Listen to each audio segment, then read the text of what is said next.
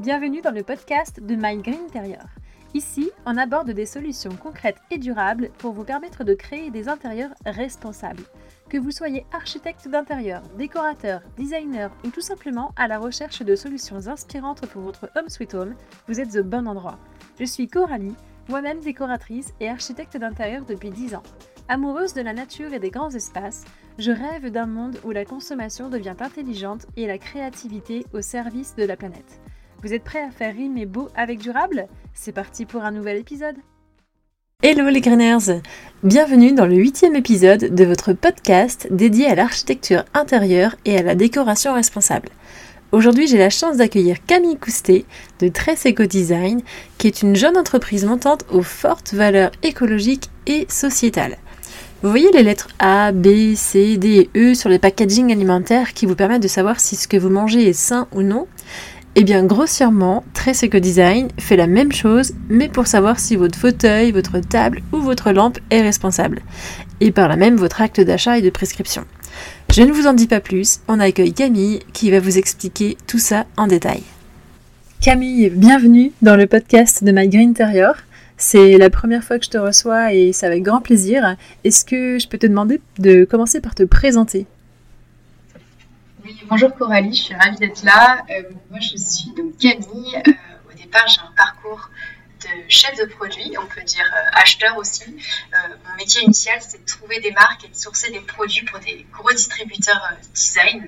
Je travaillais pour des, grosses boîtes depuis une grosse dizaine d'années avant de lancer donc, mon projet Très Eco Design. Et donc 13 Eco-Design, tu l'as créé avec Grégoire dans une démarche qui vise à favoriser les achats durables et responsables dans la filière déco et design, avec cette volonté de marier le beau et le bon. Euh, est-ce que tu peux nous en dire un petit peu plus sur cette plateforme? Tout à fait. Alors en fait, l'objectif c'était effectivement de prouver qu'aujourd'hui, on n'est plus obligé de choisir entre un meuble esthétiquement beau et avec un faible impact environnemental que quand on veut faire euh, effectivement mieux pour la planète, il n'y a pas que les canapés euh, en palette. et donc, c'était d'avoir une sélection très exigeante, d'où le nom du site, très éco-design. moi, mon travail sur le beau, sur le design, bah, je suis venue avec mon bagage, mon expérience professionnelle. Et euh, pour faire le bon, pour faire une sélection euh, donc très exigeante, euh, on, on est parti sur une base scientifique et on a embauché une ingénieure et on a développé au départ un score qui est maintenant le score éco-impact qui nous permet de faire une sélection rationnelle des produits. C'est une note de A à E et chaque produit doit avoir au moins C+, si je résume. Super. Donc c'est un petit peu comme le Yuka de la déco finalement. Eh ben, c'est pas mal que tu dis ça, effectivement. Alors, euh, Yuka, euh, ils ont vraiment révolutionné euh, les comportements des consommateurs. On, espère à notre petite échelle faire prendre aussi conscience aux gens que, les meubles ont aussi un impact environnemental et, social. Et, et, donc, en tout cas, ça doit être aussi simple à comprendre que Yuka, A, c'est très bien, E, c'est très mal. La différence, c'est que Yuka, ils, avaient la, donnée un peu plus facilement accessible que nous, mais, le but final, en effet, c'est ça. Génial.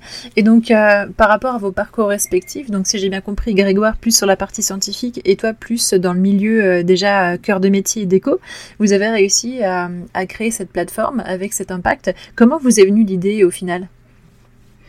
Eh bien, en fait, euh, l'idée, elle nous est venue quand on a vu fleurir les communications euh, plus ou moins responsables de toutes les marques. En fait, c'est un peu la mode maintenant de dire qu'on fait des sélections euh, green, vertes, écolo, qu'il n'y a pas beaucoup de hmm. fondements en revanche derrière.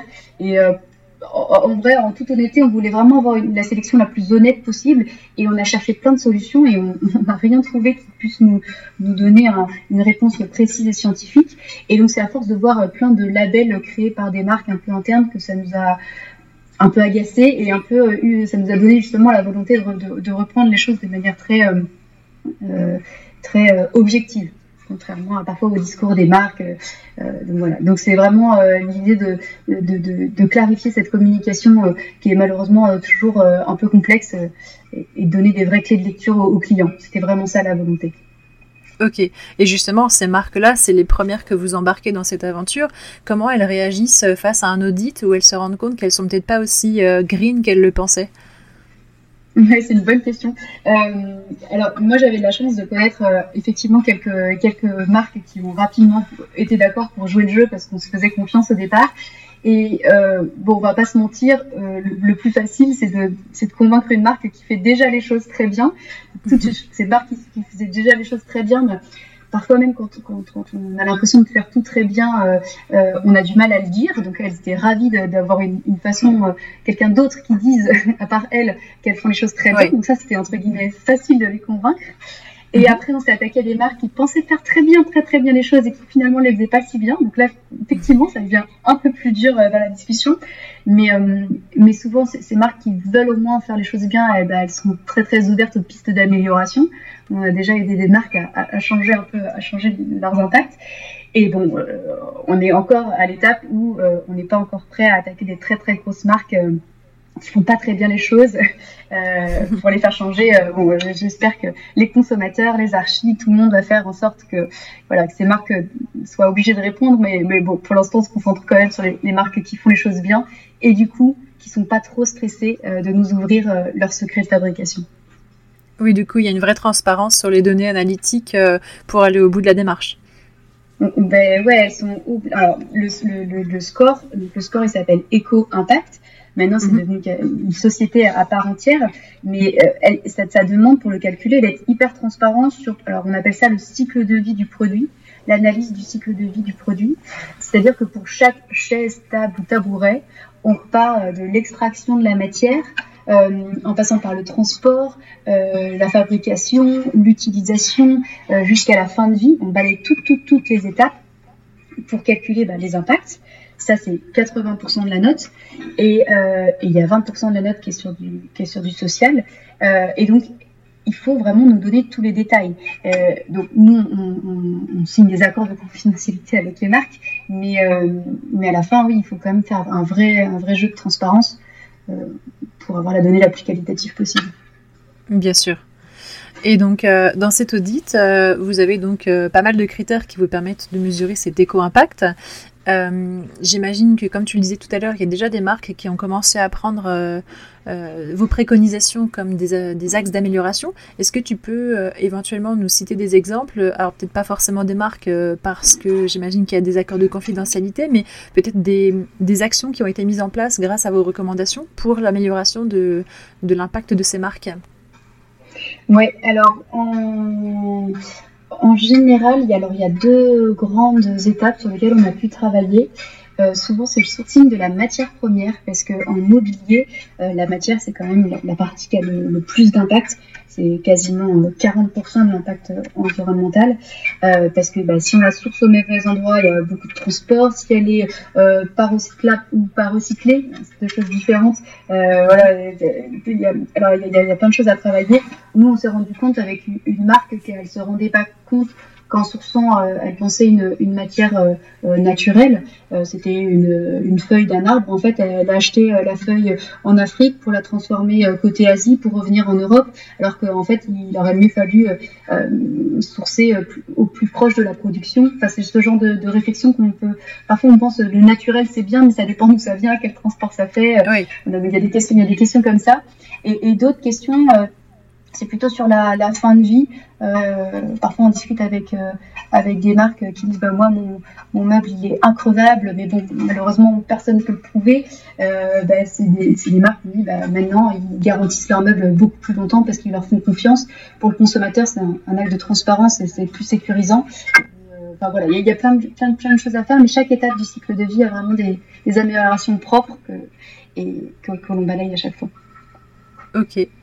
Alors, euh, j'ai un petit peu perdu le, cours euh, des dernières semaines parce que je sais que la plateforme évolue super vite. Aujourd'hui, combien est-ce que vous avez de marques référencées sur 13 Ecodesign Ouais, sur 13 Ecodesign, on est à 35 marques à peu près. Il y a un peu plus de 600 produits. Euh, c'est toujours en train d'augmenter. C'est le but, c'est d'avoir l'offre la plus exhaustifs possibles. Donc, euh, si vous connaissez des marques euh, qui font les choses bien, n'hésitez pas à nous contacter. Euh, et, et, oui, alors ça, c'est ce qu'on voit. en fait, c'est la, la, face émergée de l'iceberg.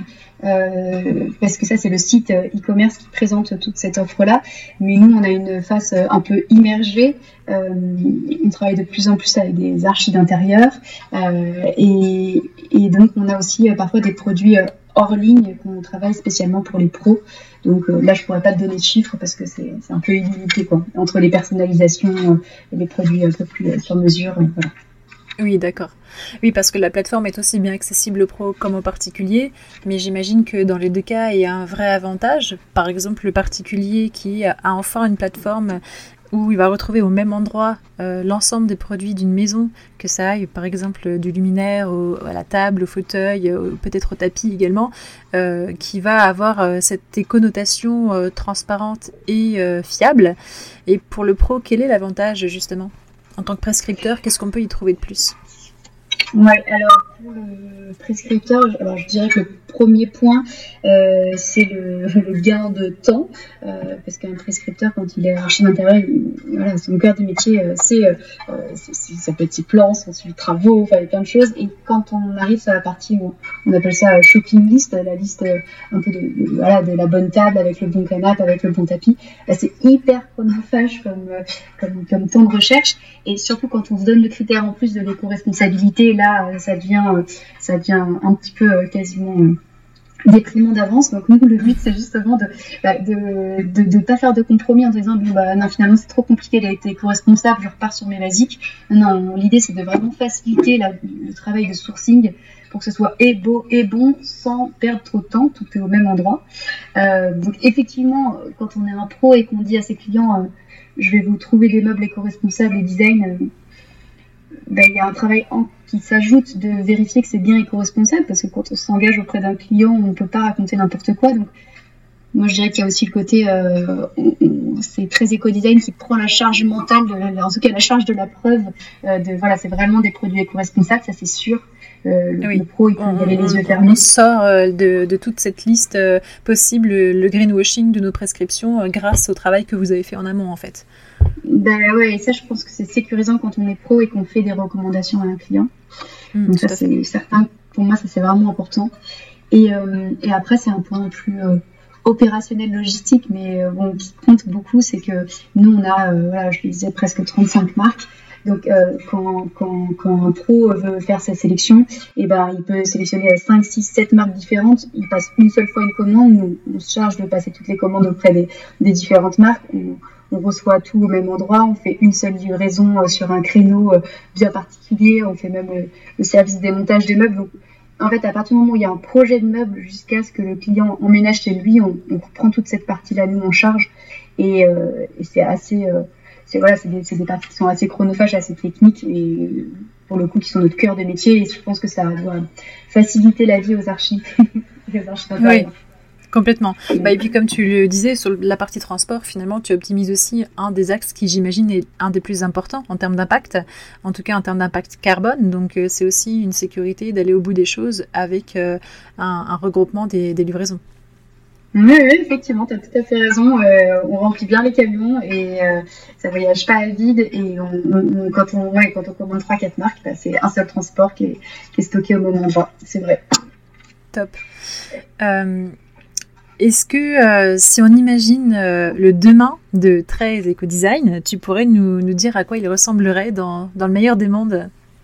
Dans le meilleur des mondes. Alors 13 Eco-Design, ce serait devenu évidemment la plateforme référente de l'impact euh, du design à, impact, on va dire, positif.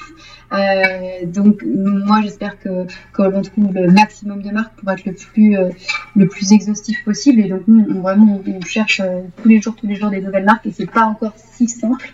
C'est pas encore si simple parce que entre celles qui disent qu'elles font bien et que quand on note sont moins bien. Et voilà et non non il y a vraiment il y a vraiment c'est pas si simple que ça. Moi j'espère que alors il y a la loi qui, qui a déjà été votée. Le, le fait d'avoir un affichage environnemental comme comme le score qu'on a aujourd'hui un jour ça va devenir obligatoire euh, c'est prévu pour 2025-2026. Euh, Alors moi, dans mon futur idéal, bah, évidemment, ça va plus vite, comme ça tout le monde est obligé de s'y mettre, euh, tout le monde est obligé de jouer le jeu, de la transparence. Et, et surtout les pros comme les particuliers, ils ont enfin des réponses pour, pour faire les bonnes, les bonnes décisions. Et Et puis, euh, et puis, euh, et puis voilà, donc dans un monde idéal, on a beaucoup aussi toutes les marques sont obligées d'être plus éco-responsables. Et du coup, euh, le, même le secteur du design évolue dans ce sens-là, parce que je pense que sans mauvais jeu de mots, il y a encore pas mal de choses à dépoussiérer dans le meuble. Les gens n'ont pas encore tous pris conscience qu'il fallait qu'on fasse un virage. Donc, voilà, ça, ce serait mon souhait pour très éco-design. Bah, je te le souhaite complètement. Et peut-être que tu as un petit mot à faire passer aux prescripteurs qui peuvent, qui peuvent justement mettre pattes euh, dans, cette démarche. Comment, comment on peut t'aider, nous, en tant qu'archi d'intérieur, en tant que décorateur, pour euh, accélérer cette démarche? Est-ce que si on découvre une marque qui n'est pas sur ta plateforme et qui semble répondre à l'ensemble de ces critères, on peut te l'envoyer et de quelle façon? Ah oui, alors complètement. Merci pour elle. en vrai, donc effectivement, si toutes les marques avec lesquelles euh, vous, en tant que pro, vous avez l'habitude de travailler, si vous n'êtes pas trop sûr effectivement de l'impact ou si vous en êtes persuadé qu'il est bon, vous nous écrivez, vous écrivez, euh, il y a mon numéro de téléphone sur le site, vous écrivez euh, à contact tresecodesign.com. on a mis toutes nos coordonnées un peu partout. donc oui, surtout, continuez à nous envoyer les marques avec lesquelles vous travaillez, vous, vous avez besoin plutôt d'un audit. et surtout, en vrai, ce qu'il faut retenir, c'est que vous, vous avez un pouvoir énorme, c'est la prescription. Euh, parfois, voilà, dans, vos critères, il y a les clients particuliers commencent à demander de l'éco-responsabilité, pas encore tous. Ou alors parfois ils demandent, mais ils savent pas tout à fait tous les impacts ou comment ça va se faire. En fait, euh, vous, vous êtes les pros, vous connaissez mieux les marques, les catalogues, ou, euh, les, voilà, les marques. De, vous, avez plutôt l'habitude avec vos, vos peintures, vos matériaux, tout ça. Mais en tout cas, c'est vraiment vous qui avez l'oreille des clients, ils vont vous faire confiance connaissez leur, leur budget, leur délai, euh, leur goût. Donc, euh, donc, faut vraiment pas avoir peur de, toujours faire une proposition plus éco-responsable. Euh, parce que c'est vous qui pouvez les aider à prendre les bonnes décisions pour le coup. ils vous feront plus confiance. Donc, vous avez un, poids énorme, vraiment un vrai pouvoir pour faire changer les clients. Et, entre deux meubles, parfois sans que même parfois qu'ils s'en rendent compte, bah, vous les orienter vers des choses plus à plus faible impact. Et ça, ça ça, ça, ça, compte. Donc, euh, voilà, donc euh, moi le but c'est qu'on qu'on grandisse euh, ensemble et, qu'on aide à prendre des meilleures décisions. Super.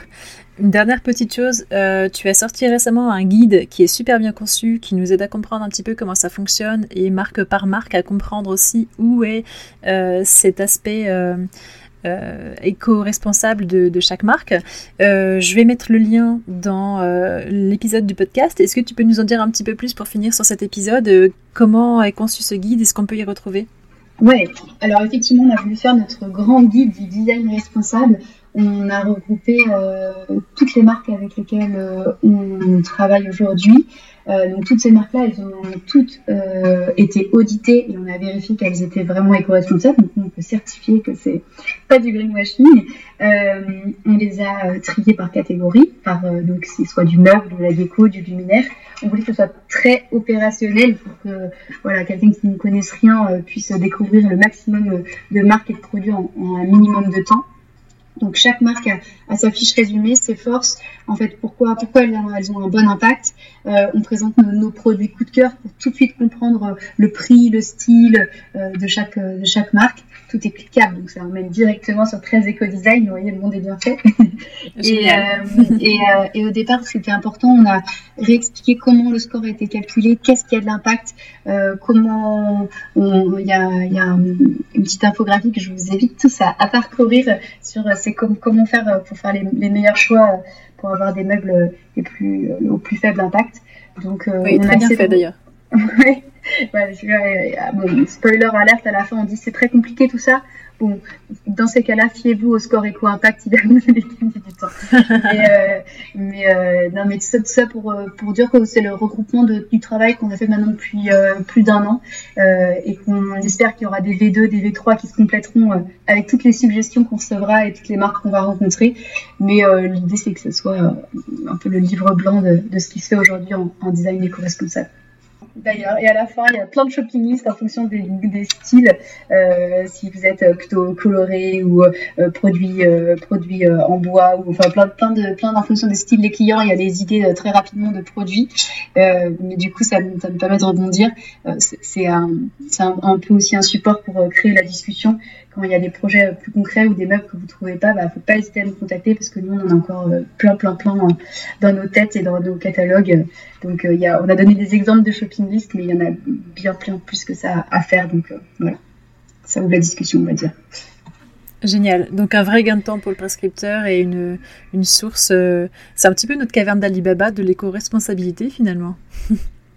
Pas mal, ça me va bien. On, valide ça alors. Bah, je te remercie beaucoup Camille en tout cas. Euh, je te souhaite une euh, super aventure, une bonne continuation dans ce projet que je vais suivre de, très près et, et, pour qui je vais inviter chacune de mes consoeurs et chacun de mes confrères à, participer de près ou de loin en, en t'envoyant des jolies marques. Merci beaucoup, avec plaisir, et on regardera ça avec attention dans les détails. Vous pouvez compter sur nous. Top.